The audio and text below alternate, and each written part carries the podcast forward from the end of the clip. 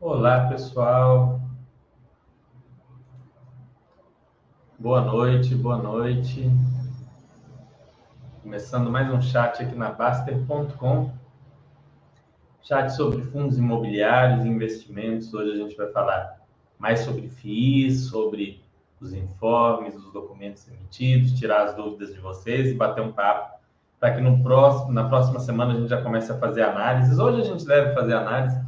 Eu peguei um fundo, por exemplo, a gente vai acabar é, detalhando um pouco mais ele. É um fundo que a gente já fez outros vídeos. A gente vai tirar dúvidas também, bater um papo. Espero que seja bem legal para vocês, bem útil.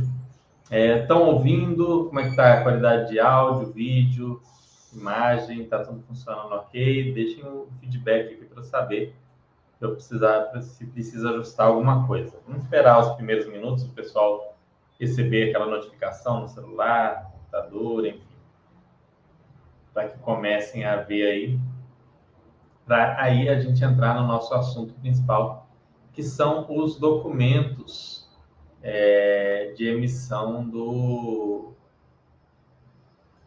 de emissão dos fundos imobiliários. Então, a gente vai falar no geral desses documentos, quais dados tem cada um, para vocês saberem do que se trata. Às vezes vocês querem alguma informação e não sabem onde buscar, não acham no mural da Baster, ou o mural tem informações que o mural pega trimestralmente, vocês querem a informação mais atual. A gente vai falar um pouquinho sobre o sobre o, é, essas situações. E aí, se vocês tiverem alguma dúvida, é, vocês podem me, me perguntar, enfim, a gente vai e fala aí o que, que precisa, onde vocês vão encontrar informação. A gente olha aqui, analisa, olha um fundo, olha outro. A ideia é bater um papo abertamente e deixar vocês preparados, né? Para procurarem aquilo que vocês precisarem sobre um fundo imobiliário para fazer um investimento mais assertivo, um investimento mais bem embasado, né? Cada um tem seus critérios, sua forma de análise. É, e com base nesses critérios, a pessoa deve escolher entre investir ou não. Para você ter critérios, você tem que saber onde encontrar as informações. Então, nosso chat hoje vai centrar principalmente nesse ponto. Vamos ver.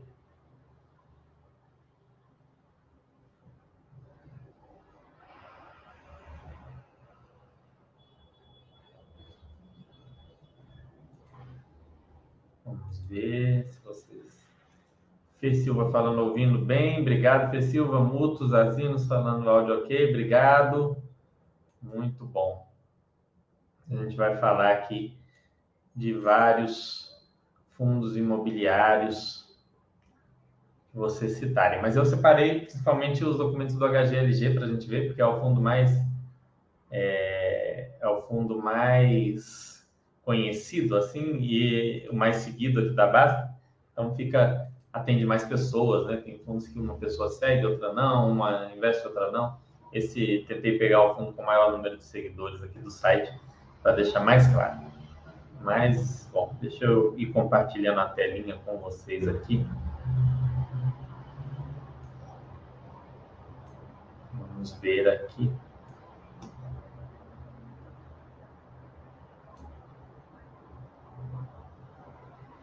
Hum. Hum.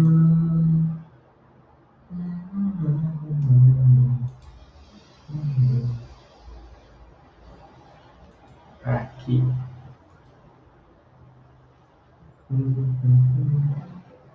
Vamos ver. Assim fica melhor, né? Fica melhor, fica mais legal.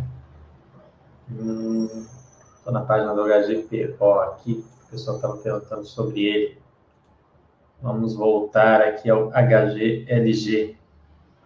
Para quem não conhece, pessoal, esse site é Baster.com. Vou mostrar para vocês aqui o site antes de tudo.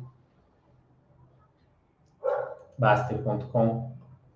Aqui vocês encontram tudo sobre investimentos em ações, fundos imobiliários, estoques, REITs, reserva de valor, é, saúde, esportes, tem um conteúdo fantástico aqui da Luciana, do Mauro, vale muito a pena acompanhar.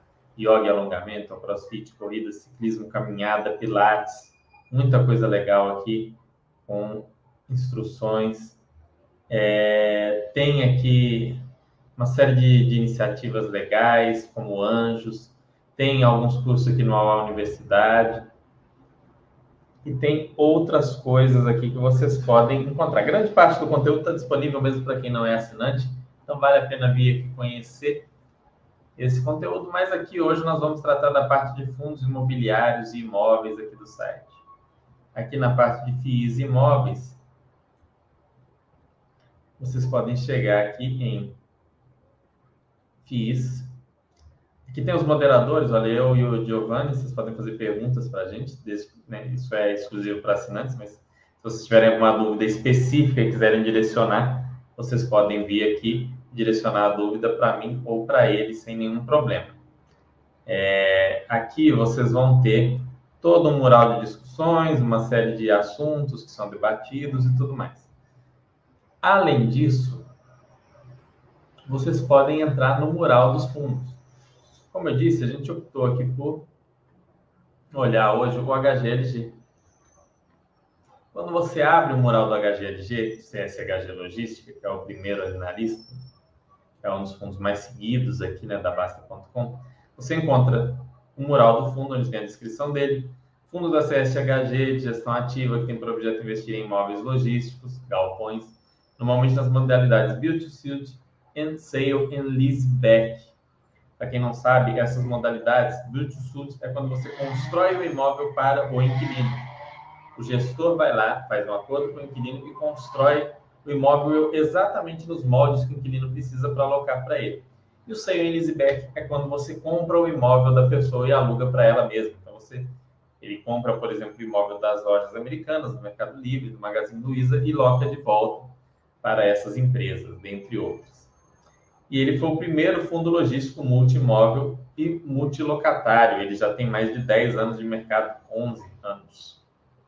Está fazendo. Aqui a gente tem essa parte de cachorrinhos. Eu gosto bastante daqui da parte de é, diversificação. Para quem está começando, é legal dar uma olhada nessa de, de, gestão. A parte de vacância também, mas essa vacância média dos quatro trimestres eu não uso, eu prefiro olhar, a gente vai ver aqui onde você encontra um dado mais atual de vacância, que é mais interessante.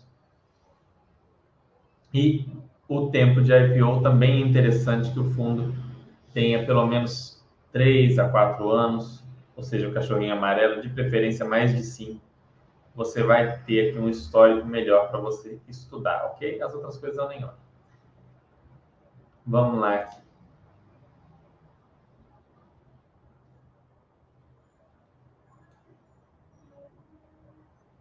Aqui a gente tem o passivo que o fundo tem, o, total do passivo do fundo é menor do que o valor que ele tem em caixa mas isso a gente vai ver mais detalhadamente nas, nas demonstrações.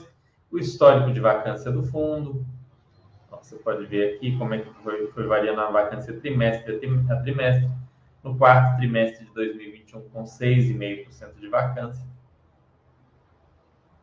O histórico da BL, ó, você consegue ver se o fundo de gestão ativa vem crescendo e o HGLG é um que vem crescendo bastante. Ele está, inclusive, fazendo uma emissão para crescer ainda mais, né?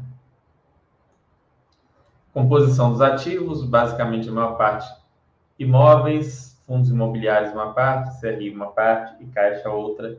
A gente vai olhar isso mais detalhadamente nas demonstrações.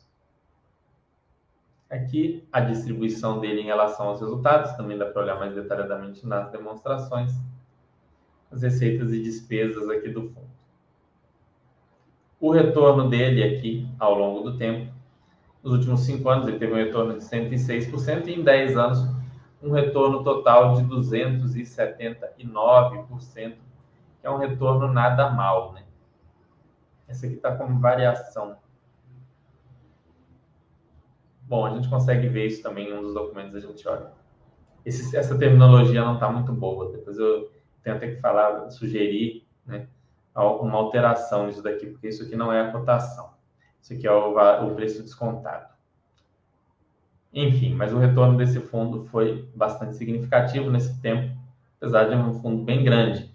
É, já descaracterizando aquela crítica que o pessoal fala, faz em relação aos fundos de gestão ativa, que fundos de gestão ativa não crescem, fundos de gestão ativa não trazem retorno, o retorno dos fundos de gestão ativa é insuficiente. Esse fundo mostra que não é por aí, trouxe um retorno bem interessante. Aqui tem um mural de discussão falando da subscrição, dos códigos de subscrição e tudo mais. E aí, quando você quer ver é, os documentos, você vai ter que vir aqui em relatórios. Tá? E aqui na parte de relatórios, ele pega como default os relatórios iniciais, que são o documento mais importante, a gente vai olhar. Mas aqui vocês têm tudo. Vocês têm o informe mensal, o informe trimestral. Esse informe semestral não sou uma vez só, isso aqui não é, não é um documento obrigatório, mas tem aqui o informe anual estruturado, informe mensal estruturado, informe trimestral estruturado, o relatório gerencial, que é um documento bastante importante, esse relatório anual que os fundos da CSHG fazem e são muito legais, muito bem feitos. Nós vamos tratar aqui do fundo do relatório também desse fundo. E é claro, tem aqui o é... não, não está aqui, cadê? Categoria. Relevante o regulamento do fundo. Ó. Vocês vêm aqui na categoria e tem também o regulamento do fundo, que é sempre legal de dar uma olhadinha. Ó, não está aqui o regulamento, tá? Porque está aqui tipo relatório gerencial. Tipo todos. Regulamento aqui mais atual possível do fundo. Esse regulamento de vez em quando é atualizado. Você consegue pegar aqui a versão mais atual do regulamento. Olha só. São Paulo, 1 de setembro de 2021. O que, que é legal você saber do regulamento do fundo? Primeiro, o objeto aqui logo no início já tem. O fundo tem por objeto a exploração de empreendimentos imobiliários voltados primordialmente para operações logísticas e industriais. Então, isso aqui você já sabe que você não vai esperar que o fundo compre um hospital, uma faculdade, uma laje corporativa, ou que o fundo fique investindo em CRIs. O objetivo primário, primordial dele é investir em operações logísticas e industriais por meio de aquisições de terrenos para sua construção, ou seja, ele pode desenvolver e não apenas comprar imóveis, ou aquisição de imóveis em construção ou prontos, ou seja, ele pode construir, ele pode comprar um imóvel que está sendo construído ou ele pode comprar um imóvel pronto. Para posterior alienação, ou seja, ele não vai necessariamente locar o imóvel, ele pode vender o imóvel, fazer um ganho de capital, como já fez algumas vezes. Locação ou arrendamento, inclusive de bens e direitos a eles relacionados, bem como outros imóveis com potencial geração de renda e bens e direitos a eles relacionados desde que atendam à política de investimentos do fundo. O fundo poderá participar de operações de securitização, gerando recebíveis que possam ser utilizados como lastro em operações dessa natureza, ou mesmo através da alienação ou cessão a terceiros dos direitos de créditos decorrentes da venda, locação ou arrendamento de empreendimentos imobiliários que comporão seu patrimônio, ou seja, o fundo pode se alavancar através de CRIs. Esse é o o básico da entendimento. E aqui o parágrafo único né, do artigo 1 o fundo tem prazo indeterminado.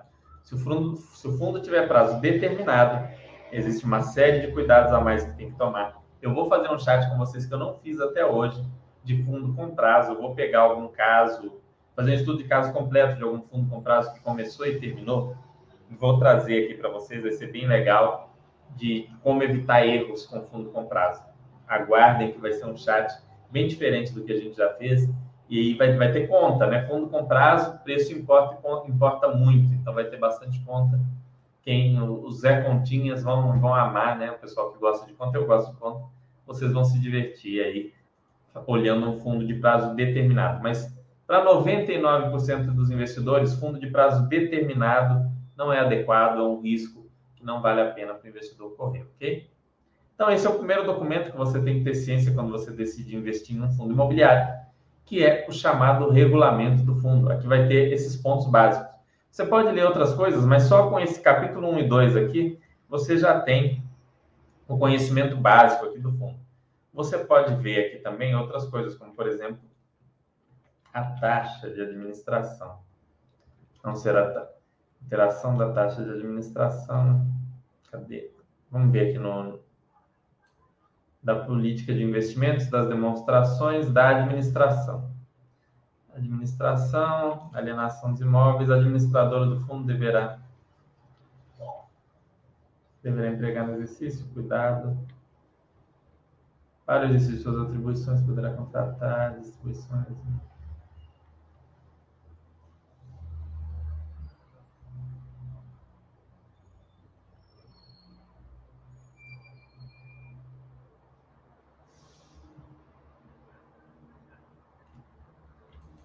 Taxa B.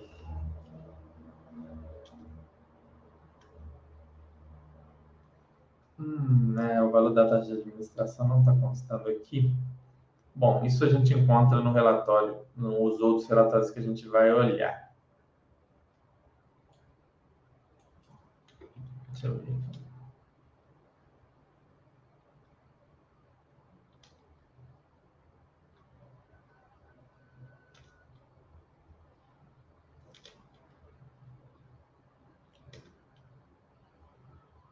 Pela prestação de serviços de administração, o fundo pagará à administradora a quantia equivalente a 0,6% ao ano sobre o valor de mercado das cotas do fundo, calculado com base na média diária da cotação de fechamento das cotas de emissão do fundo no mês anterior ao do pagamento da remuneração.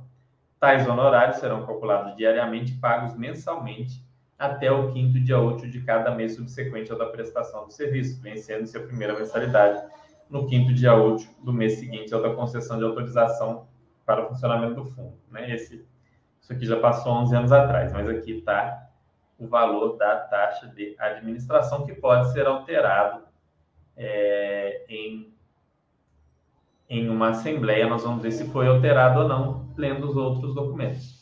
E quais são esses outros documentos? Vamos lá, vamos começar com um por um. Vamos começar com o chamado informe mensal. Informe mensal é um documento bem interessante, pessoal.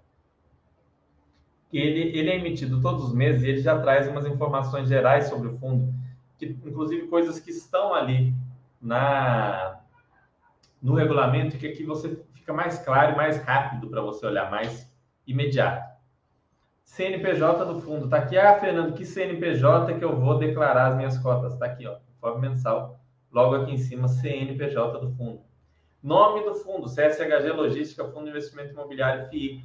Nome e CNPJ. Duas informações que vocês usam, por exemplo, para declarar imposto de renda. O Baster System aqui fornece tudo isso para vocês de maneira organizada. Você clica, copia e já cola na sua declaração de imposto de renda. É uma ferramenta super completa. Mas você que quer saber onde eu acho isso, está aqui no informe mensal.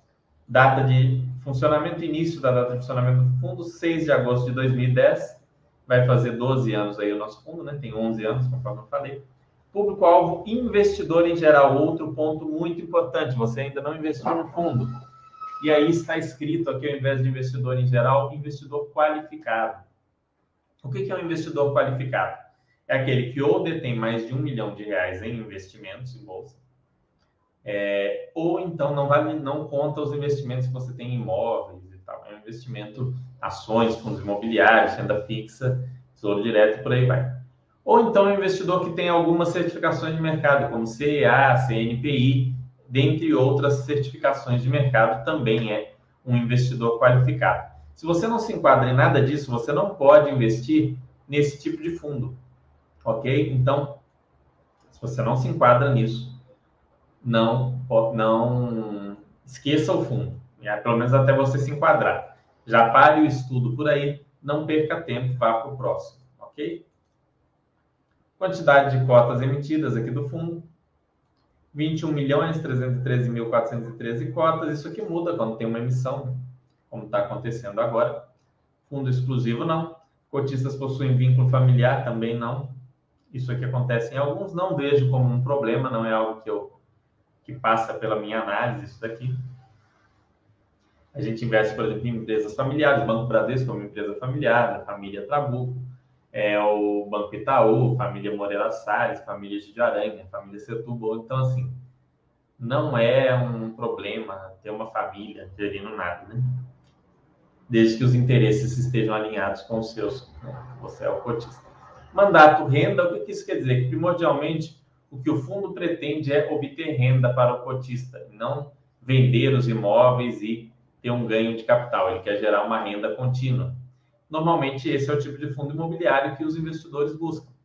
Segmento de atuação logística. Esses segmentos é, é a classificação pelo segmento Ambima, tá? Existem alguns segmentos que não estão bem classificados lá. Aqui a gente, quando eu vou pegar um fundo que é diferente, eu falo com vocês, olha, esse fundo tem tal característica. Ele é logístico, nesse caso desse fundo, por exemplo, ele é industrial e logístico, mais logístico do que industrial, mas ele tem características também industriais em alguns imóveis. Tipo de gestão ativa. O que é um fundo de gestão ativa? Os imóveis não estão pré-determinados lá no regulamento que a gente olhou no início.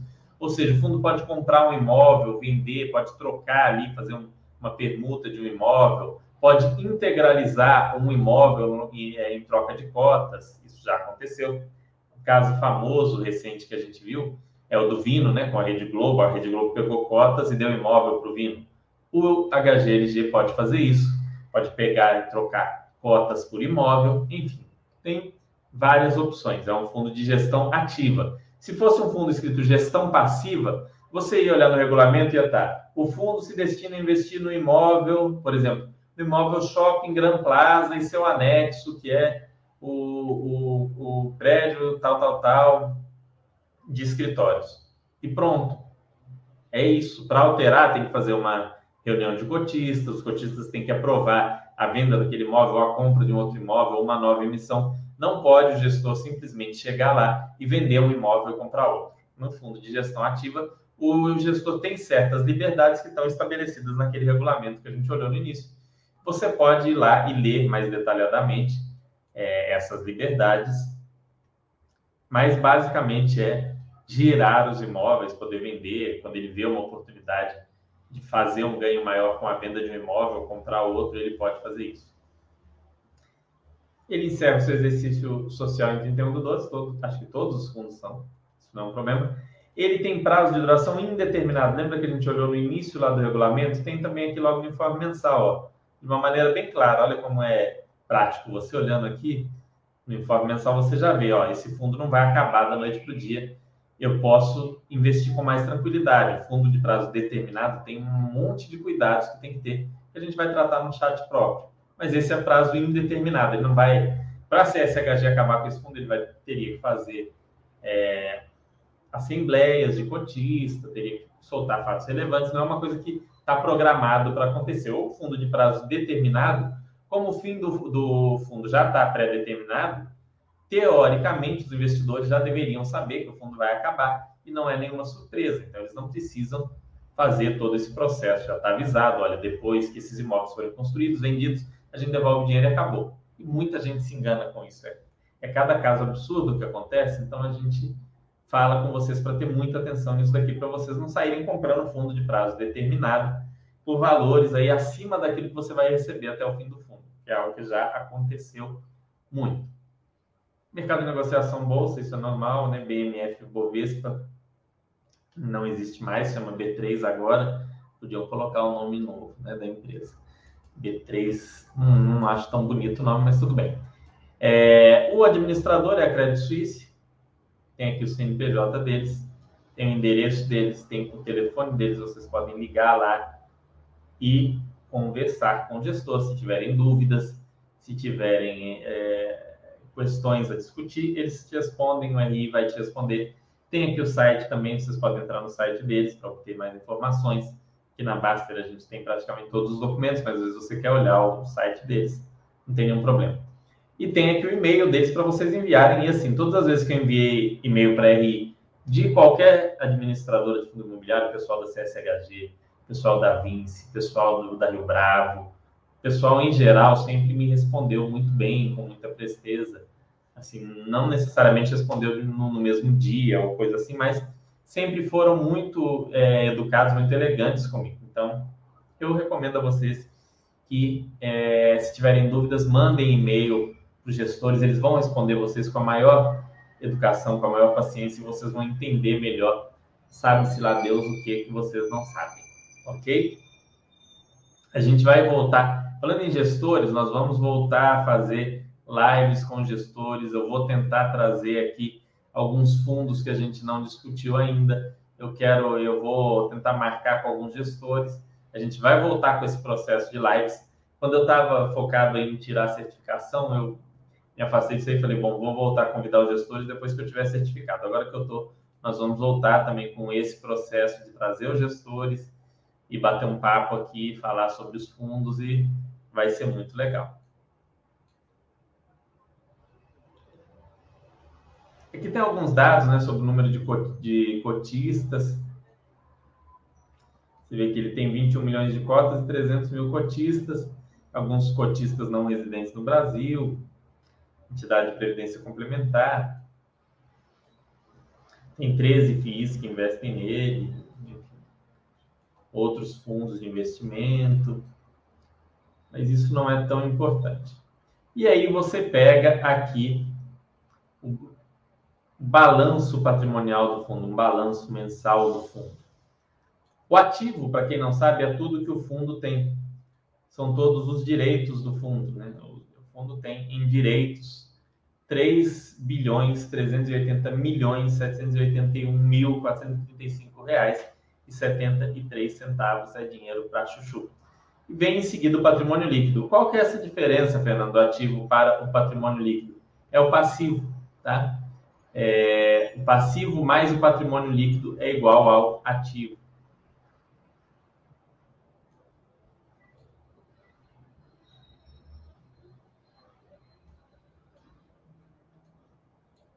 Veja, e aqui tem o valor patrimonial por cota. Como que é calculado esse valor patrimonial por cota? Pega o patrimônio líquido e divide pelo número de cotas. E como que chega nesse patrimônio líquido, Fernando? Como é que chega nesse número? Meu Deus do céu, o número do ativo. O ativo, no caso desse fundo, é composto por caixa. Caixa é dinheiro, dinheiro é dinheiro. Se você tem 700 mil, 700 mil entram como 700 mil. Pois vem os fundos de investimento imobiliário que o HGLG investe os fundos de investimento imobiliário entram com valor a mercado. Aqui, por exemplo, é, isso daqui é um fechamento de 31 do 12, então é o valor em 31 do. Ah, não, isso daqui é o mensal, é a forma mensal, é 31 do 3, então é 31 do 3 de 2022. Então é o valor que eram as cotas dos fundos imobiliários em que ele investe em 31 do 3. Então tem lá o caixa, os fundos imobiliários, os CRIs, que ele tem, marcação a mercado lá, o valor de mercado dos CRIs, e por fim, o valor dos ativos imobiliários, dos imóveis do fundo, que são avaliados anualmente, normalmente sobre o método do fluxo de caixa descontado. Ok? É um método de avaliação que avalia, é utilizado para qualquer tipo de ativo. O fluxo de caixa descontado é usado para avaliar imóveis, para avaliar ações, para avaliar empresas de capital fechado, para avaliar pequenos negócios, enfim, é um, é uma forma de avaliação bastante geral que dá para ser usada em qualquer ativo gerador de caixa. E eles utilizam essa ferramenta, né, essa técnica, para avaliar os ativos do fundo e chegam, juntamente somando com o valor em dinheiro, com o valor dos fundos imobiliários, com o valor dos CRIs, nesse valor aqui. Ok? A diferença entre isso daqui e o que o fundo deve é o patrimônio líquido. E esse patrimônio líquido origina o valor patrimonial das cotas. Então, o valor patrimonial já desconta as dívidas. Despesa com administração, despesa com agente custodiante. Aqui ele fala de todas as despesas. Rentabilidade efetiva mensal, isso não nos interessa tanto. Ninguém compra um ativo avaliando rentabilidade mensal. Dividend yield no mês de referência também não nos interessa tanto. Não para quem é um investidor de longo prazo, dividend de um mês não interessa em nada. E aqui tem a explicação do ativo. Ó. O que, que o fundo tem no ativo? Disponibilidades, vulgo, cash, grana, dinheiro, bufunfa, 924 mil. De, disso, quanto está em títulos públicos? Zero. Títulos privados? Zero. Fundos de renda fixa? 219 milhões 947 mil 881 e 41 e tem aqui disponibilidades, que é dinheirinho, mais isso daqui é o total mantido para necessidades de liquidez. Direitos reais sobre bens imóveis. Olha só o valor dos imóveis aqui. Bem explicado aqui, ó. 2 milhões 188 mil 2 bilhões, ó, daqueles 3 bilhões, 2 bilhões 188 mil 118, 188 milhões, 118 mil, 372 reais e 32 centavos que é um número enorme, é, são bens imóveis. E aí aqui tem as outras coisas, ó. Fundos de investimento imobiliário, 393 milhões. Ações em SPS, sociedades de, pro, de propósito específico, que se enquadram nas atividades dos FIIs, que é desenvolvimento imobiliário, principalmente, tá? 124 milhões. CRIs, 241 milhões. Outros valores a receber aqui, 213 milhões. Contas a receber dos aluguéis, contas a receber por venda dos imóveis e outros valores a receber. Tudo isso são direitos do fundo e entram no ativo. Tá? Você vende o imóvel para a pessoa pagar para você depois.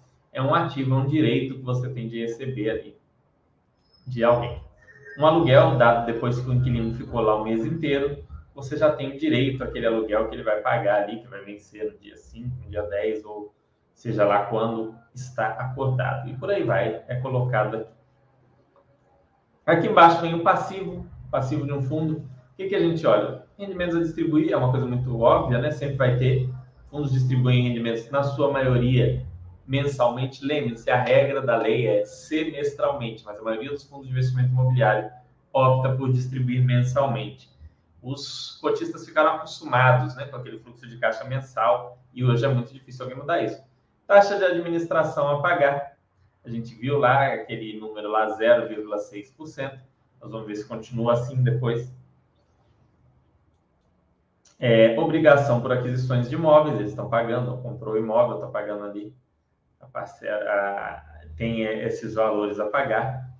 Então, são 7 milhões de reais e 160 milhões de obrigação por securitização de recebíveis, que também entra numa espécie de aquisição de imóvel alavancado. Além de outros valores a pagar, isso aqui dá todo o passivo. Então, basicamente, em dívida, esse fundo tem os 160 milhões, mais os 7 milhões, 167 né? milhões, mais 18 milhões aqui 185 milhões. Né? 185 milhões e 200 e poucos mil. Isso daqui você consegue ver lá também no mural da Basta. Isso, essas são as informações do informe mensal. Vejam que é um documento pequenininho que já diz muita coisa para vocês. Olha que documento minúsculo. E já diz bastante coisa aqui. Tem até algumas explicações é, sobre os cotistas e tudo mais. E trimestralmente o gestor tem que falar, tem que emitir um outro documento que é o informe trimestral. O cabeçalho que é basicamente o mesmo, data de funcionamento, quantidade de cotas, público-alvo, a mesma coisa que a gente viu lá, a gente não vai ver aqui detalhadamente, né? Tipo de gestão, prazo de duração, encerramento do exercício, tudo aqui direitinho. Entidade administradora, nome do administrador e CNPJ do administrador, endereço, tudo aqui, todos aqueles dados, ou um e-mail para vocês enviarem, se vocês têm alguma dúvida. E aqui a competência aqui que saiu, que é o período encerrado em 31 de março né, desse ano. O que, que tem aqui? Aqui tem um detalhamento de todos os imóveis, olha só, relação de terrenos, primeiro com terrenos, olha onde ficam os terrenos. Rodovia BR-101, Cabo de Santo Agostinho, Pernambuco, Estrada Joaquim Bueno Neto, município de Itupeva, São Paulo. Ah, Fernando, eu quero saber mais sobre esse imóvel. Google Maps. Google Maps você consegue acessar e ver a foto desses imóveis, ver né, a vista da rua desse imóvel, se você tiver curiosidade, que é uma coisa muito legal, que você consegue acessar graças ao informe trimestral, que tem os endereços todos aqui. Esses são os dois terrenos que ele tem. E aí tem imóveis para renda acabados. Então, aqui tem os detalhes, olha só. Aí vai ter cada imóvel, condomínio Tectal, o endereço, o tamanho do imóvel e o número de unidades ou lojas. Percentual de vacância do imóvel. Inadimplência. É um ponto legal que tem no informe trimestral. É, quanto que ele representa das receitas do fundo imobiliário. Quanto que o fundo tem do imóvel? 100% das receitas do imóvel são do fundo. Então, esse fundo, esse imóvel é do fundo. Tá? Agora, esse outro imóvel, olha para vocês, 55%.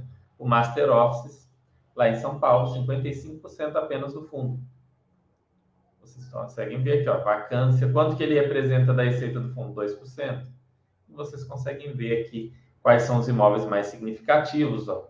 Volkswagen ainda é o imóvel mais significativo, responde a 14% das receitas do fundo e ele é todo do é, ele é todo do fundo, fica lá em Vinhedo, é o imóvel da Volks, desde o início do fundo praticamente, que ele é o maior imóvel do fundo. Tem tudo aqui detalhado, vocês conseguem olhar direitinho. Esse é desse ano mesmo? Esse informe. É, é esse daqui é do semestre encerrado, é do trimestre encerrado em 31 do 12 do 2021. Ainda não é do trimestre de, é, de março, mas não teve do trimestre posterior. Deixa eu olhar aqui. Vamos olhar aqui para ver se tem, se tiver um mais atualizado, né? Melhor a gente olhar sempre o mais atual. Ah, como é que eu vou olhar, Fernando, se está o mais atual? Vem aqui informe trimestral.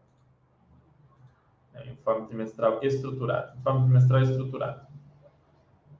Ó, o mais recente que tem é esse aqui, ó, referente ao mês 12.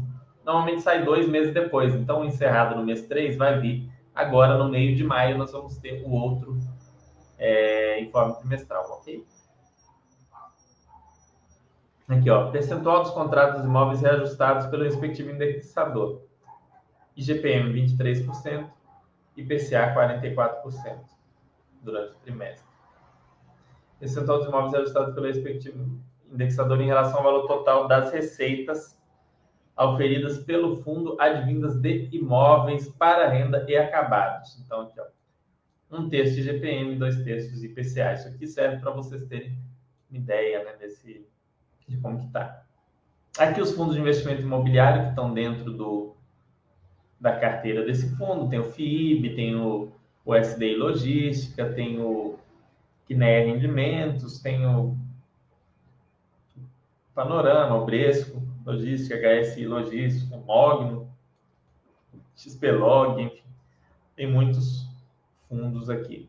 É normal os fundos terem fundos dentro deles. Como não é um percentual muito representativo do fundo, vocês podem não, não olhar tanto a fundo. Mas vamos supor que tivesse um aqui, ó, é bem diversificado. Ó, um é 50 milhões, 27 milhões, 4 milhões. Maior participação é no FIB, Industrial do Brasil. É um fundo negociado também. E no GGITS Logistic, fundo de investimento. Eu acho que esse GTIS Brasil Logistic não é um fundo negociado em bolsa.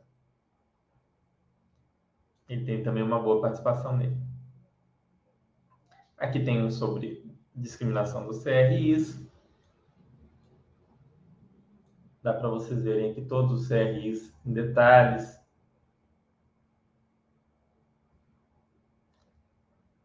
Aquisições que ocorreram no período, isso é bem interessante. Ó, o que, que ele comprou? Adquiriu esse terreno em Pernambuco no, no último trimestre do ano passado não adquiriu mais imóveis nem nada.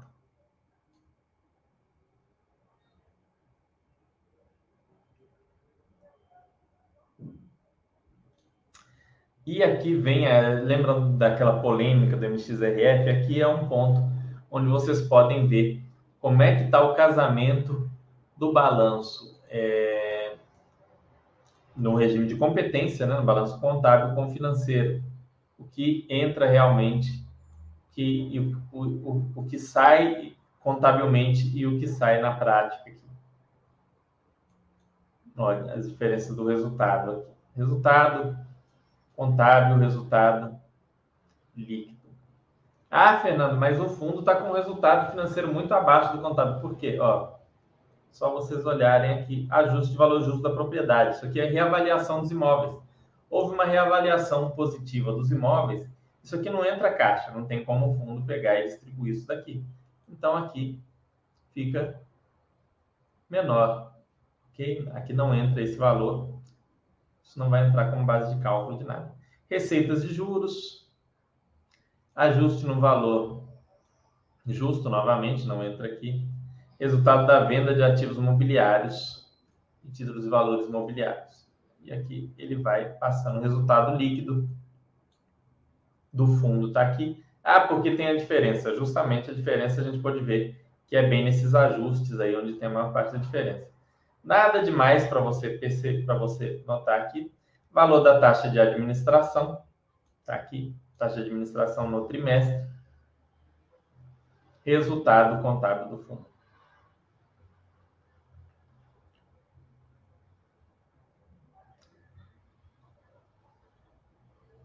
Esse resultado aqui.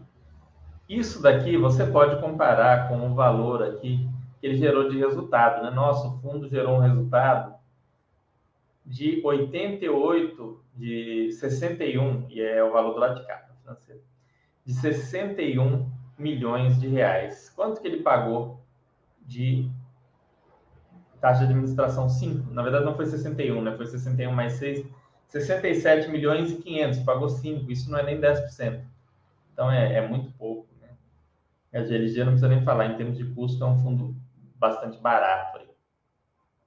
Tem outros custos aqui. Você pode ver se não tem nada muito estranho. Né? No horário de advocatícia Despesa com registro de documentos em cartório, 160 reais, né? não é nada. Outras receitas e despesas.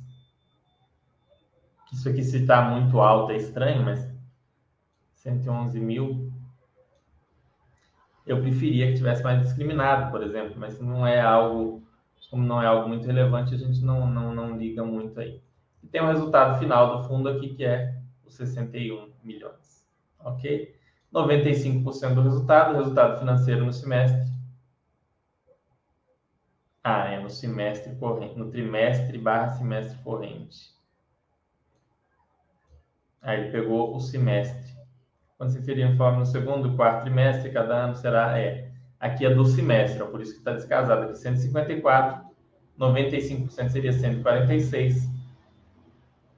Ele distribuiu 148 fica entre esses dois, super, é, super compatível, super equilibrado. Ah, como é que eu sei, Fernando, que está equilibrado, está compatível? Está aqui, ó, tem a fórmula aqui, M igual a J sobre F. J são os rendimentos declarados e F é o resultado. Então, ele distribuiu 96%, super normal, acima da, da, da legislação e abaixo do total que ele gerou, não está queimando caixa. Sem nenhum problema, ok? Além desse, vamos para o próximo. Deixa eu ver se vocês têm alguma dúvida, né? Que senão vai, vai acumulando, vamos falando, falando, falando, falando. E vocês não me dizem nada, não me dão retorno. Sempre tenho dúvidas sobre a taxa de administração, qual o valor, se é alto ou não. Olha, Fê Silva, eu comparo entre pares, tá? É, como é que você compara entre pares? Esse fundo é um fundo antigo. Se o HGLG fosse lançado hoje, não seria essa taxa, ok? Que hoje em dia, o que, que é normal? É uma taxa que vai entre 0,8% e 1,2% sobre o valor de mercado, mais 20% do que CDI IPCA mais 6. Essa é a regra. Se o fundo tiver nisso ou menos que isso, para mim, tá ótimo. Se tiver mais do que isso, não significa que não presta. Eu tenho que ver o que, que o fundo está agregando a mais é, do que para ele cobrar acima, entendeu? Isso é o que eu avalio quando eu vou avaliar a taxa de administração. Eu vejo quanto que ele cobra em relação ao mercado, em relação aos outros fundos do mesmo segmento. Se está cobrando muito mais, tem que estar tá trazendo muito mais resultado. Se estiver cobrando muito menos, não necessariamente vai tornar ele melhor do que os outros. Eu vou avaliar. Não acho que é um. Tem coisas um pouco absurdas. Por exemplo, eu não aceito taxa de administração sobre o que exceder o CDI. Por que, que eu não aceito isso? Eu, uma escolha minha. Pelo seguinte, porque quando você tem uma taxa de administração sobre o que excede o CDI, você está falando, olha, gestor, se você fizer o básico que se espera de, da renda variável, você vai ser premiado. Ninguém deve ser premiado por fazer a própria obrigação. É como se o seu chefe te desse um adicional por você simplesmente ir ao trabalho. Isso não faz sentido. Então, taxa de desempenho por exceder CDI, CDI puro, eu não aceito. Fundos que têm como objetivo exceder CDI, CDI mais 2, CDI mais 3, CDI mais 4, 20% do que passar disso, beleza. Né? Principalmente CDI mais 3, já tá bom. Mais 1 ou mais 2, eu acho pouco, mas CDI mais 3, bem legal. Porque tem fundos que, por exemplo, um HGCR, o HGCR nem tem essa taxa, mas o HGCR, o KNCR, são fundos que são atrelados ao CDI, tem como objetivo bater CDI, então você colocar uma, um, uma taxa de desempenho ali é um estímulo para o gestor. Essa é a análise que eu faço. Criou-se um cachorrinho aqui de um, de um cálculo de é, taxa de administração sobre receita. Eu não gosto. Por que, que eu não gosto? Porque isso favorece os high yield. O high yield, essa taxa vai representar menos. O fundo que compra ativos de muita qualidade, eles têm o que? Um cap rate menor. Eles têm um rendimento sobre o patrimônio menor. Ou seja, ele gera menos é, receita, menos rendimento sobre aquele menos resultado mesmo, né? É menos rendimento, menos rendimento também, mas menos resultado sobre aquele valor de patrimônio, ou seja, o imóvel é muito melhor. Quanto melhor o imóvel, menor o cap rate, vocês sabem disso, que é aquela definição de high grade e de high yield barra high risk, né? Que é o nome que agora estão dando porque é mais adequado, é o que deveria estar ali desde o início. Então, quando você faz o cálculo sobre a receita, você começa a eliminar os high grade, você começa a eliminar os fundos que têm imóveis muito bons e que cobram uma taxa igual a outros que têm imóveis piores. Então, por isso é que eu gosto de fazer essa comparação entre pares, tá? Não tem como fazer um negócio pronto. Ah, isso aqui é caro, isso aqui é barato, isso aqui tá bom. 20% é ótimo, 30% é horrível, 15% não, não tem. Tem uns que, óbvio, é muito barato, igual a gente olhou aqui do HGG, é baratíssimo sob qualquer nível de comparação. Então, não tem nem que falar nada sobre isso, mas tem alguns que são é, que precisam ser comparados, tá? Então vamos dar sequência aqui a avaliar o HGLG, olhar o informe anual, cabeçalho, mesma coisa aqui que a gente vê, é, investidores em geral, data do início da data de funcionamento do fundo, tudo aqui direitinho. CNPJ, administrador do fundo, blá, blá, blá custodiante Itaú Unibanco. E aqui vai aqui auditoria, tudo mais. Aqui, ó, a gente consegue ver quais são os ativos adquiridos no período. Né, ele comprou aqui esses imóveis, comprou cotas de fundos, Aqui, ó. Termina com 11 aqui, ó, é cotas de fundos.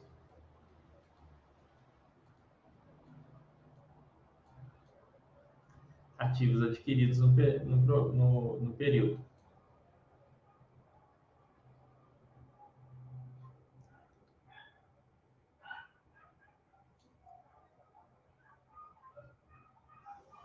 riscos incorridos aqui, ó, valor contábil dos ativos imobiliários. Aqui tem o valor contábil foi feito de cada um desses ativos. É aí que a gente fala, o valor patrimonial é feito, aquele processo que eu falei com vocês, de fluxo de caixa descontado, uma vez ao ano, que é o informe anual. Né? Ele é feito uma vez ao ano, às vezes algum imóvel é adquirido em algum momento do ano, aquele imóvel vai ser naquele ponto, né? não vai ser feito só quando, é, quando tiver a nova reavaliação. Mas aí aqui é feito todo esse processo de fluxo de caixa descontado dos imóveis. Aqui é que vem o valor justo nos termos da ICVM 516. É nos termos da ICVM 516. O que é essa ICVM 516? Vocês que gostam de saber mais sobre o valor patrimonial, deem uma olhada nela. Ela vai falar ali sobre o os critérios de avaliação de imóveis. Os FIIs devem aplicar os critérios contábeis de reconhecimento, classificação e mensuração dos ativos e passivos, assim como de reconhecimento de receitas e apropriação de despesas. Entende-se como custo dos imóveis adquiridos o preço de aquisição. Para, para imóveis destinados à venda no custo ordinário, no custo engloba também os gastos incorridos. Entende-se por custo dos imóveis em construção, todos os ganhos, imóvel adquirido ou construído, nem possibilidade de aplicar o disposto no parágrafo anterior, preços correntes praticados em um mercado líquido de ativos de diferente natureza, condição, localização e sujeitos, preços recentes de ativos semelhantes praticados, projeções de fluxo de caixa, que é o que costuma ser feito. Por que, que é feito projeção de fluxo de caixa, Fernando? Pelo seguinte, principalmente nesses fundos de logística, não tem um galpão idêntico ali. Não tem aquele monte de galpões iguaizinhos vendidos ali na região. Você fala, ah, vendeu esse aqui por 10 mil metros quadrados, então veio 10 mil metros quadrados. É muito difícil você fazer dessa forma. É diferente de uma laje corporativa, onde é mais provável de você conseguir usar esse critério 2 aqui, que é preços recentes de ativos semelhantes praticados em mercados menos líquidos ajustados para refletir quaisquer mudanças. Esse daqui é o mais ajustado. Na prática, no laudo de avaliação, eles usam tudo isso, eles tentam usar um pouquinho de cada coisa, né? Nada que você vai avaliar para comprar, seja um imóvel na sua casa ou qualquer coisa que você vai fazer uma avaliação de preço, você pode utilizar só um método, né? Você tem que utilizar pelo menos dois, de preferência mais, para você tomar uma decisão. É igual quando você compra um carro, normalmente você liga em várias concessionárias, se você vai comprar um carro zero, você vê os descontos que tem para pagar à vista, para dar o seu carro e etc. Então é, é mais ou menos isso, um, todo um procedimento para ver quanto vale aquele imóvel, tá? Método de fluxo de caixa descontado. Quem conhece um pouco mais de valuation e tal sabe como funciona, ou de avaliações. Nós não vamos entrar aqui no mérito, mas ele é o mais utilizado para esses imóveis que não tem um outro imóvel igual para você comparar. Então vamos voltar aqui. Então vocês têm aqui o valor desses imóveis.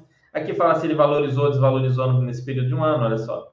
O imóvel daqui de Betim caiu 20%, olha só que tristeza. Mas em compensação, Teve imóveis que valorizaram 10, 9, 14, 1 e por aí vai. Processos judiciais do fundo.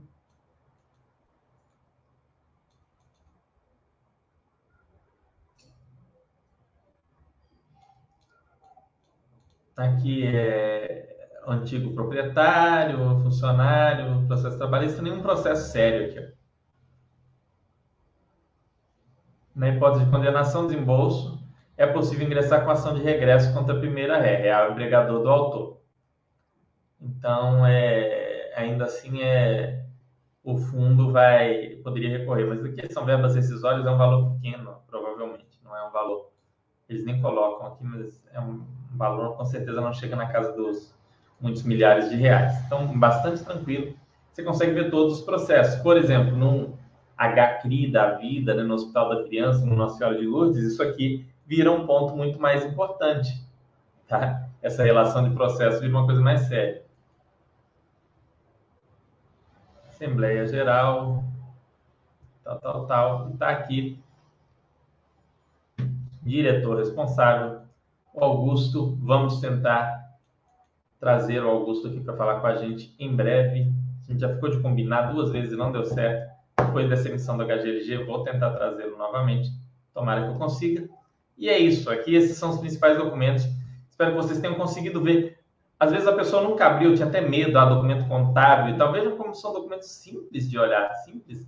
Não tem nada muito estranho. Olha só, ah, isso aqui, o que, que, é isso, Fernando? Não, é um imóvel que eles compraram, HGLG e Tupeva, aplicação em ativos do fundo, compraram por 9 milhões 228 mil, usaram o caixa do fundo sem segredos, muito simples. E a gente vai para o relatório gerencial, mas deixa eu ver se vocês têm mais dúvidas. Não, não tem. Ficou claro, Fê Silva, o que eu falei? Infelizmente não deu para eu dar uma resposta para você, né? Do tipo, ah, X reais é barato, X% é barato, mas porque não tem essa resposta. Eu poderia ser meio, meio sacana e falar, ah, assim é bom, assim é ruim. Mas eu estaria sendo um pouco é, enfim, não, não, seria muito correto, na minha opinião, simplesmente traçar ali um, um marco ali e fazer com que você perca alguns bons fundos, talvez, por isso. Relatório de março. Relatório gerencial é um, a nossa historinha mensal. Aqui, na Basta.com, a gente resume os principais relatórios gerenciais dos fundos mais seguidos, inclusive do HGLG. Tem uma série de dados aqui, número de cotistas, vacância, que é um dado muito importante, e o comentário do gestor. Vou mostrar para vocês como que a gente faz o nosso resuminho aqui, que é uma forma de vocês acompanharem. Olha que legal. Relatório comentado. Comercial. Durante o mês de março tivemos duas alterações na ocupação. Encerramento de uma locação temporária do Itupeva pela Bosch dedução de área por profissional montante recebido sobre a venda do galpão de Uberlândia. Em relação às novas locações, seguimos a discussão contratual com dois futuros ocupantes do HGLG Ribeirão Preto, sendo que nossa expectativa é de assinar nas próximas semanas. Estado efetiva de ocupação que se dará apenas no início de junho. Os detalhes dessas novas locações foram informados no relatório gerencial do mês de fevereiro. Negociação de 7.120 metros quadrados. No, no HGLG São José dos Campos tem levado mais tempo do que o previsto, pois traz consigo a complexidade que é o fechamento do acordo entre o potencial locatário e seu cliente. Nesse meio tempo, além de discussões contratuais, foram feitos ajustes comerciais para manter a viabilidade do negócio estando a locação madura para ser concretizada por meio da assinatura do negócio. Esperamos ter boas notícias a esse respeito no próximo relatório gerencial. No Cone G4, conseguimos a evolução da locação para mais dois ou três módulos, que podem levar a ocupação do imóvel para 85%, poucos meses após a conclusão da obra, com valores substancialmente superiores aos projetados na viabilidade da construção. E, bom, eles estão sendo bem claros aqui desse negócio dos valores superiores. Para quem não acompanha muito o mercado, o INCC deu um salto. O preço da construção civil subiu muito, a tenda, se não me engano, a tenda teve um prejuízo muito significativo com isso, porque essas construtoras elas vendem os imóveis, né? às vezes vendem imóvel à vista, e depois é que ela vai construir. E quando ela vende, ela tem é, uma projeção de quanto vai custar. Ela põe ali uma margem de segurança, mas isso tudo foi explodido. A hora que terminar o Cone G4, com certeza eles vão fazer um pequeno relatóriozinho explicando quanto que excedeu, quais foram os motivos, que são questões que a gente já tem conhecimento aqui, que foi esse aumento do INCC e do custo da construção civil. Por último, durante o mês, tivemos um aumento significativo de consultas e visitas, tanto para os módulos prontos e disponíveis, quanto para o galpão em fase final do HGLG Itupeva, cujas imagens e detalhes da obra constam na seção técnica a seguir. Né? Lá dentro do relatório você vai ter todas as imagens. Rendimento de 1,10 por cota, com resultado de 3,85. Resultado de 3,85 é, foi impactado por dois eventos não recorrentes: o recebimento da segunda parcela do, da venda do ativo das lojas americanas, é, de 2,89 por cota, e o pagamento da comissão de intermediação de aproximadamente 3 milhões, ou seja, 15 centavos. Todo excedente do resultado do fundo no semestre, como de costume, será distribuído no final de cada semestre, a fim de manter a norma atual, impõe distribuição de 95%. A CSHG faz um procedimento que eu acho muito correto, muito legal, que é o seguinte ao longo do semestre, de fevereiro até junho, eles distribuem normalmente aquele resultado mensal. Então, aqui, olha aqui, ó, a gente pode ver aqui, né, vocês estão vendo, receita de locação, rendimentos imobiliários, ganhos de capital. Total 82. Despesa resultado de 76. Mas qual que foi o resultado aqui da receita de locação e do rendimento imobiliário? Foi pouco mais de 20 mil, de 20 milhões.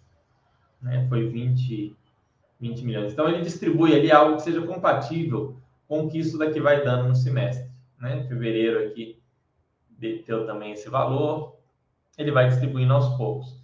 E em julho ele faz uma distribuição maior. Por que, que isso é bom?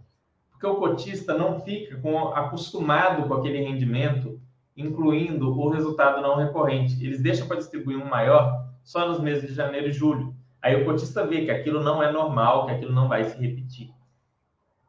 Era para precisar fazer isso? Não, não era para precisar fazer isso. Mas eu acho que fazendo isso é bom para que os cotistas não cometam erros. O caso clássico, por exemplo, já aconteceram vários dos cotistas assustarem quando um, valor que era recebido da venda de um imóvel parcelado em 12 vezes, 14 vezes, parou de ser recebido você falou, meu Deus, a renda caiu, mas era uma renda que ia cair, estava óbvio isso, né?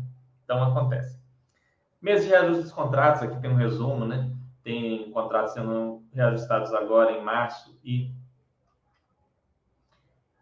e abril, aqui em março tem coisa pelo IGPM, abril vai ter coisa pelo IPCA e IGPM, então tem vários reajustes. Então eles já fazem a distribuição contando com tudo isso para em julho aqui eles ter, encerrarem o semestre. Eles fazem uma projeção né, do que vai ter, com base nos contratos que estão assinados e tudo mais, para conseguir deixar a receita mais estável. E lá no final eles dão aquele valor a mais que foi recebido. Classificação né, dos inquilinos aqui, AAA, AAA, de maneira geral, praticamente tudo aqui bem nível muito alto aqui. Se você clicar aqui depois de ler esse resumo, você pode vir aqui no PDF e ler o documento inteiro, né? Você clica aqui e ele abre já esse último relatório gerencial que eu comentei, tá? Vai estar tá aqui, vai ter as fotos lá da obra. Você quer, ah, quero ver as fotos da obra, Fernando. Está aqui, ó. HGLG Itupeva, fase de expansão. Março. Aqui, ó, previsão para encerramento, agosto, previsto aqui, ó, em agosto. Não é agosto de Deus, é agosto aqui de 2022, vai estar tá pronto. É o que eles pretendem, né? E agora tem esse outro documento que eu vou falar com vocês, apesar de estar terminando aqui, a gente excede um pouco, porque esse documento específico é até um, uma coisa muito bacana que o pessoal da CSHG faz para os fundos deles. Não tem, infelizmente, em fundos de outras gestoras, alguma outra gestora talvez passe a fazer, que é essa apresentação anual que conta o que aconteceu com o fundo no ano anterior. Eles lançam depois do informe anual, eles vão e lançam isso daqui. Então, essa é uma apresentação anual falando do fundo no ano anterior. O CSHG Logística, como é que ele terminou o ano? 3,5 bilhões de valor de mercado, 823 mil metros quadrados de área bruta locável, 163,50 o valor da cota no mercado, 148 o valor da cota patrimonial, dividend yield de 8,1, vacância financeira de 6,8, vacância, pessoal, abaixo de 10 é tranquilo, tá? Abaixo de 5 é excelente, mas abaixo de 10 é bem tranquilo. Vamos ver quanto é que estava a vacância mesmo nesse último mês, que é uma coisa mais atual. Está em 6,8 aqui, ó, vacância física de 8 financeira de 6,8, está abaixo de 10, bem tranquilo. Linha do tempo. Como é que eu vou saber, Fernando, se essas vacâncias são tranquilas e tudo mais? Com o tempo, lendo os relatórios, você lê de vários fundos, você começa a entender um pouco mais, começa a ver o que, que é preocupante. Mas, de maneira geral, assim, regra de bolso, tá? Tem, tem exceções. Você vê vacância abaixo de 10%, não é algo para você se, se aprofundar naquilo dali, não. Não é algo para você se preocupar. Início do desenvolvimento do Cone G4, lá em janeiro de 2021, não esperava esse aumento no preço da construção, né? Como a gente viu, venda dos terrenos em extrema, aquisição do HGLG Ribeirão Preto, do HGLG Duque, desenvolvimento do HGLG Itupeva, aquisição do HGLG São Carlos, venda do Lasa Uberlândia, foi vendido para o fundo GGRC 11, que eu já nem sei como chama, porque mudou de nome. É, opção de compra do Cone G4, opção de compra do Cone G4. Retorno acumulado, olha só. Retorno acumulado do fundo é, desde 2012, isso aqui. Não, de 2017, é nos últimos cinco, anos, né? Cinco, 17, 18, 19, 20, 21. Cinco anos o fundo teve um retorno de 150% contra 50% do IFIX. É, IBOV não é muito adequado entrar nessa conta, porque o IBOV, o IBOV é, não tem nada a ver, né? nem, nem o CDI. Ele pode ser comparado só com o IFIX aqui. Mas eles põem aqui, né? Para a pessoa ter uma noção, ah, vou investir em qual dessas coisas? Rentabilidade passada não representa rentabilidade futura. Então, eles colocam aqui o histórico, o dividend yield patrimonial, que é o dividend yield sobre o valor patrimonial do fundo. Se você comprou o fundo no valor patrimonial em 17 recebeu 9, 18, 8.8, 7.4, 8.3, 9.6. Difícil é comprar HGLG no valor patrimonial. Tabela de retorno total do fundo. A tira aqui do fundo de cada emissão, né? 19%, 18, 15, 22. É, o retorno histórico do, do IFIX é em torno de 10, 11, então, assim, TIs muito boas. O que, que isso quer dizer, Fernanda? Ah, está falando para a gente olhar, então, o retorno? Não é isso.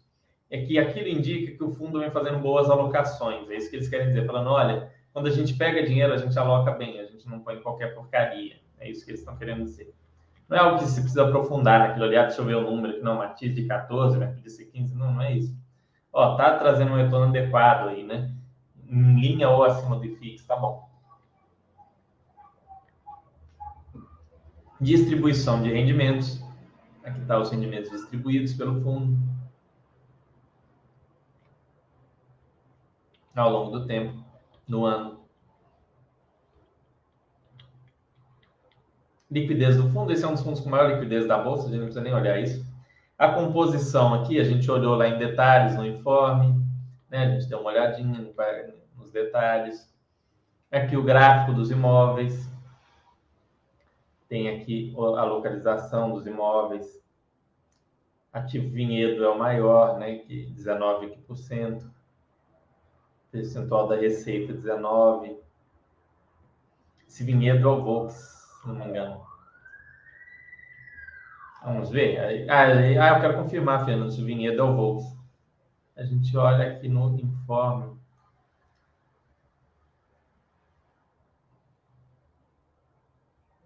No informe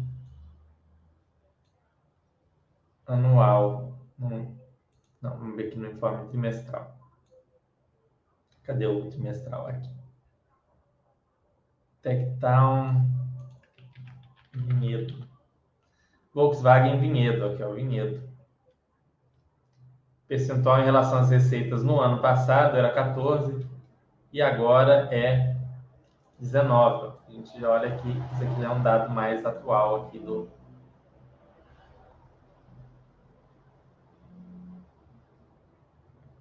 tá aqui. Se a gente conseguir trazer o, o Flávio, que vocês me lembram de eu perguntar dessa diferença que se deve. E aqui está aqui, ó, a evolução da vacância. Vacância física, ó, já abaixo de 10 desde maio do ano passado, bastante controlada aqui. Prazo médio de duração dos contratos, 3 anos e meio, ponderado pela Receita. Revisional dos contratos, grande parte esse ano. Revisional pode ser para cima ou para baixo, tudo vai depender da situação do mercado imobiliário. Como a gente está vendo um encarecimento do desenvolvimento e tudo mais, provável que esse fundo consiga boas revisionais e aumentos aí no, no, nos rendimentos. Classificação dos, é, dos imóveis do fundo. Índices de correção aqui, IGPM e IPCA. Tipicidade, metade dos dois terços dos contratos típicos, um terço atípico.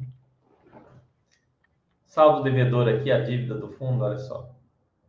Cronograma aqui de desalavancagem, muito legal, muito bem feito isso aqui. Gráfico de amortização só devedor atual dos CRIs. Aqui 2022, 2023, 2024 e por aí vai.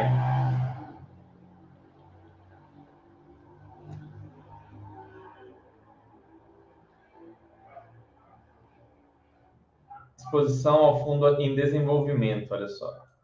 Quanto que ele está exposto em desenvolvimento ao longo do tempo aqui.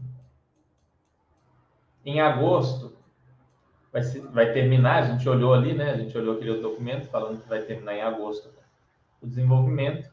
E aí, concluindo em, em agosto, não vai ter mais exposição ao a desenvolvimento por enquanto, né? Pode ser que nessa nova emissão eles resolvam desenvolver alguma coisa. E aí ele volta a ser um fundo só de renda.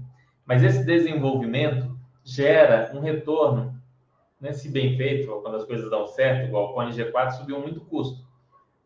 Mas às vezes o retorno vai subir tanto também que vai valer a pena. A gente não sabe. Mas em geral, desenvolver traz um retorno maior para o fundo e um risco maior. Tá? Assim como a alavancagem. Aqui tem foto dos ativos, o HGLG Vinhedo, na Avenida das Indústrias. Esse aqui é o ativo da Volkswagen. E o tamanho, você tem todas as fotos aqui, são, muito, são vários ativos. Ó. Tem 8, 16, 20 ativos. E aqui ele já, já fala do mercado de logística industrial do, do, do país. Olha só, a vacância bem em queda. Isso aqui você consegue usar para analisar todos os seus fundos de logística, não só os da HGLG. Ó. A vacância dos fundos de logística tá é, acima do, do HGLG. Então, eles estão fazendo um bom trabalho, estão conseguindo manter uma taxa de vacância menor do que a, a da região sudeste, que é onde ficam os ativos do fundo, principalmente. 11% e o fundo está com 8%. Estoques, média de preço pedido, né? a variação aqui em 2018, 19, 20, 21, nada muito diferente aqui. Estoque total não, não teve grande diferença. Eles vão falar fluxo de veículos pesados, olha só, a queda, a redução, agora a volta depois da Covid Utilização de capacidade instalada, teve uma queda grande aqui na Covid, aumentou. Relacionamento com o investidor, novo mail, logos aqui. Ó. Aí eles fizeram aqui os logos para cada um dos FIIs.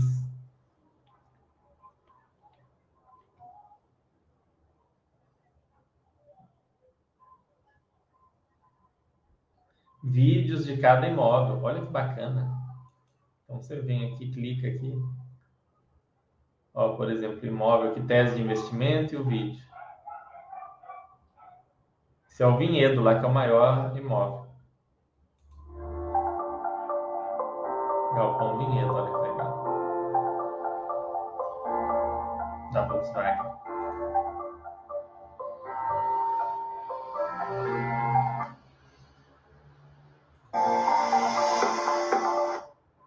Bom, vocês têm a possibilidade de entrar aqui e ver Então, muitas melhoras ocorreram. Cadê? Oh, tem que voltar aqui. Hum, saca. Devia ter colocado para abrir em outra página, né? Aqui. Essa melhora no site comercial. Contratos assinados. Três novas locações. Pontos redução da vacância.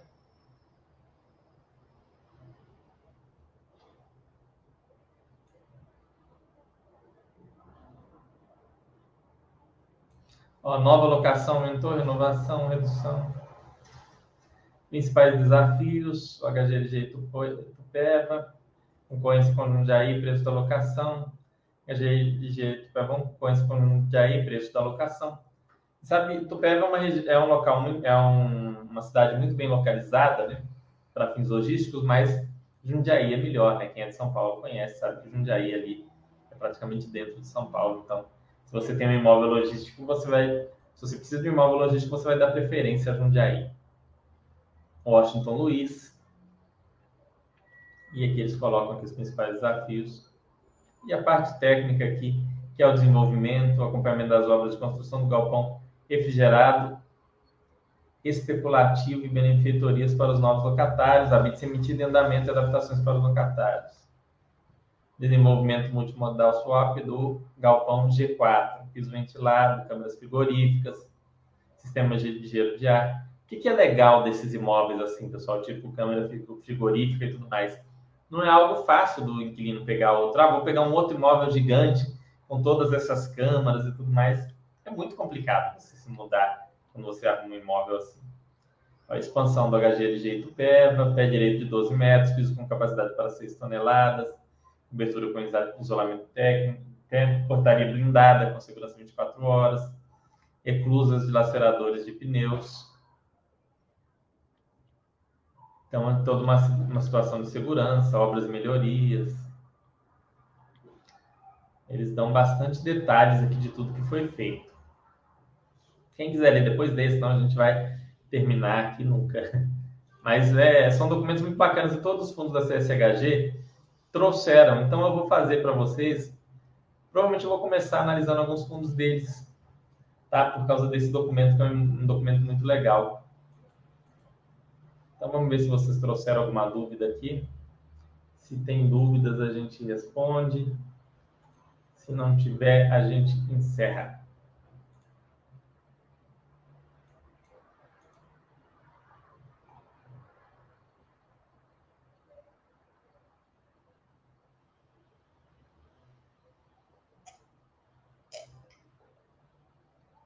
Vamos lá, pessoal. Dúvidas?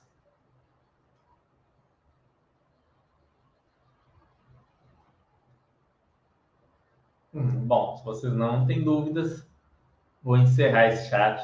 Espero que tenham gostado, que tenha agregado a vocês, que vocês tenham entendido um pouco mais esses documentos. Eu falo por mim mesmo, quando eu comecei a investir lá atrás, né, na época que eu estava aprendendo com o André, com o Nord, né, com o pessoal que já tinha mais experiência em fundos imobiliários, eram documentos que me assustavam, mas depois que você pega para olhar, estudar e analisar, não tem nada para temer num informe mensal, num informe trimestral, num informe anual, num relatório gerencial, muito pelo contrário, são documentos que estão aí para apoiar o investidor. A CVM, inclusive, obriga grande parte desses documentos com uma série de detalhamentos para apoiar o investidor na escolha bem embasada de um fundo imobiliário. Então você consegue ver, ó, a gente viu lá, nossa, tem uma dívida, a gente viu lá no informe mensal. Aí naquele cronograma anual, naquele informe anual, eles já falaram qual é o cronograma de pagamento da dívida, como que vai ficar. A gente vê, ah, tem um desenvolvimento, aí a gente vê uma coisa liga na outra e você consegue entender bem o fundo. Você vê que a gente costuma fazer muito vídeo do HGLG para o seu principal fundo, mas esse ano acabou o HGLG, agora só ano que vem. É, acho que ficou bem claro para vocês, ó, o Charlito falando aqui, exposição clara, nem dá para ter dúvidas. Que bom, Charlito. É, espero que tenha ajudado. E isso aqui serve como guia também para como vocês olharem os fundos, né? Para como vocês entenderem os fundos. É um princípio de análise. Você ler tudo, entender. Olha, a gente gastou uma hora, a gente praticamente analisou um fundo inteiro. A pessoa Se a pessoa quisesse estudar mais a fundo, ela poderia pegar algumas questões históricas do fundo, lá para trás, para ver a evolução, para tomar uma decisão de investimento. Mas veja que em uma hora você consegue é, tomar uma decisão de investimento em um fundo. Né? Então, espero que tenha ajudado, que tenha ficado claro para vocês. Daqui duas semanas a gente está de volta com a análise de um fundo ou com um gestor. Talvez eu consiga trazer algum gestor para vocês daqui duas semanas. Vou tentar, não prometo. Mas se eu não trouxer, a gente vai analisar algum fundo. É, talvez o HGRE, que é um fundo que está com uma vacância alta, fundo de lajes, o que, que ele tem de interessante, quais são os, os riscos ali nessa vacância, que que, quais são também os pontos é, chave ali para esse fundo conseguir resolver esse problema e o, e o que, que o cotista ganha se ele resolver ou perde se ele não resolver. A gente vai falar um pouco disso daí, quem sabe. Ok? Um grande abraço para vocês, uma ótima semana, uma boa noite e até mais.